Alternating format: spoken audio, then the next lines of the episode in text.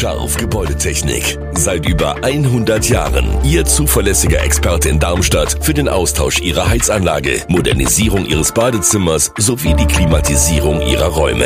Erwarten Sie mehr von uns, als Sie es gewohnt sind. Scharf Gebäudetechnik.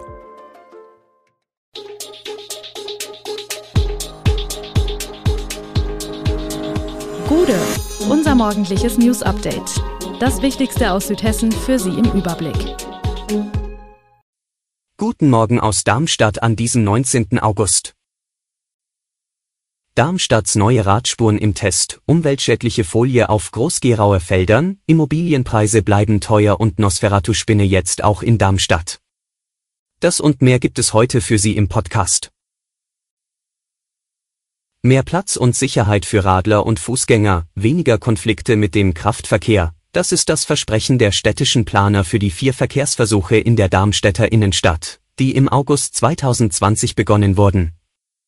Aus Sicht der Verwaltung und der Verkehrsforscher der Hochschule, die alle Vorhaben wissenschaftlich begleitet hat, haben sich die neuen Radspuren bewährt.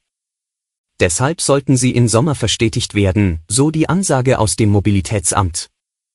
Der Sommer ist fast rum, zwei Vorhaben sind in feste Formen gegossen, zwei nicht. Noch zu verfestigen ist der Versuch in der Neckarstraße, stadteinwärts. Ende September sollen die Stadtverordneten entscheiden, ob das Ganze von Dauer sein soll, der Magistrat arbeitet an einer Vorlage. Wer aus Richtung Osten durch die Innenstadt rollen will, entlang des Cityrings, muss weiter viele konfliktträchtige Stellen im Blick haben. Die Landgraf Georg Straße runterholen Radfahrer Schwung nicht ohne Risiko, denn hier kreuzen Auto- und Lastwagenfahrer ihre schmale Bahn weswegen manche auch gar nicht erst den roten Radweg nehmen, sondern auf den breiteren Gehweg vorm Darmstadium schwenken. Das führt zu Konflikten. Weiter auf der Zeughausstraße, auch hier ist einer der umstrittenen Verkehrsversuche markiert, immer noch provisorisch. Die beiden verbliebenen Kraftfahrspuren reichen offenbar aus, um den motorisierten Verkehr zu bewältigen. Schwierig wird's dann aber ab der Tiefgarage vorm Landesmuseum, und zwar für alle.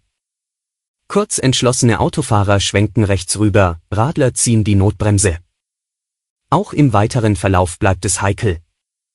Alle wurstellen sich irgendwie durch bis zum Klinikum, einige unter Fluchen und Kopfschütteln. Zur Verstetigung Verkehrsversuch Zeughausstraße laufen die Planungen, erklärt die Stadt. Test bestanden? Das muss sich zeigen, wenn wirklich alle Provisorien in feste Bahnen überführt sind. Die Felder im Norden der Kreisstadt Groß-Gerau sind wahrlich kein schöner Anblick. Schwarze Folie lugt überall aus dem Ackerboden heraus. Da drängt sich doch gleich der Verdacht auf, ein Umweltfrevler will hier teure Entsorgungskosten sparen und seine Plastikfolie einfach im Acker unterpflügen. Nach unseren Recherchen hat aber alles seine Ordnung. Bei der Folie handelt es sich augenscheinlich um für den Bioanbau zertifizierte Mulchfolie. Vor ziemlich genau einem Jahr hatte sich erster Kreisbeigeordneter Walter Astheimer zu diesem Thema geäußert. Anlass war der verstärkte Anbau unter Folie im Kreis. Dabei handelte es sich allerdings nicht um die nun gemeldete Mulchfolie, sondern mehrfach verwendbare Plastikfolie. Diese ermöglicht einen Gewächshauseffekt und so eine frühere Ernte. Die Mulchfolie wird dagegen auf den Boden gelegt und vermindert das Wachstum von Wildkräutern und somit den Arbeitsaufwand.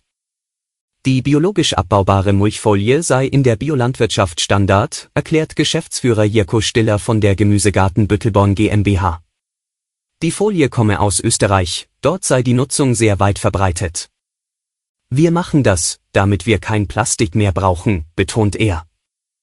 Stiller überlegt jetzt, auf den Feldern ähnliche Hinweisschilder wie in Trebur aufstellen zu lassen. Bei viel Regen werde die Folie schon während der Pflanzzeit fast zersetzt, sagt er ohne Regen aber eben nicht. Und da könnten die Schilder vielleicht helfen. Die aktuell niedrigen Wasserstände im Rhein machen sich bemerkbar und schränken insbesondere die Schifffahrt ein.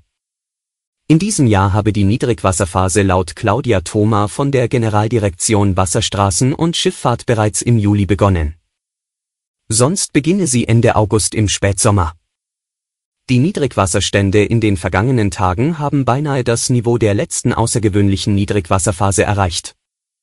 Damals lag der niedrigste Wasserstand am Pegel Mainz am 22. Oktober 2018 bei 1,19 Metern. In dieser Woche lag er zwischenzeitlich bei 1,27 Metern, am Donnerstagmorgen bei 1,36 Metern. Zum Vergleich, durchschnittlich liegt der Wasserstand bei etwa 3 Metern. Die Fahrrinnentiefe in der Flussmitte lag dabei bei 1,78 Metern. Für die Berufsschifffahrt bedeutet dies Einschränkungen. Bei niedrigen Wasserständen muss die Abladetiefe der Schiffe reduziert, Ladung verteilt und auf kleinere weniger tiefgehende Schiffe verlagert werden. Die Verantwortung für die Beladung der Schiffe liegt beim Schiffsführer. Grundsätzlich sei immer ein Sicherheitsabstand von rund 20 bis 30 Zentimetern zur Sohle einzuhalten, sagt Thoma. Bisher sei es aber noch nicht zu Zwischenfällen gekommen. In Aheigen krabbelte sie in einer Küche herum. In Darmstadt, hinterm Karlshof, hatte sich ein anderes Exemplar eine Klimaanlage als Unterschlupf gesucht. Nosferatu-Spinnen heißt die neue invasive Art, die nun wohl auch in Darmstadt angekommen ist. 2005 waren die achtbeinigen Krabbler laut Naturschutzbund NABU das erste Mal in Mainz entdeckt worden, 2009 in Hessen. In diesem Sommer häufen sich die Nachweise. Gesichtet wurde sie kürzlich etwa in Rheinland-Pfalz, an der Bergstraße, in Rüsselsheim. Die Nosferatu-Spinne heißt so, weil die Musterung auf ihrem Rücken mit sehr viel Fantasie an einen Vampir erinnert.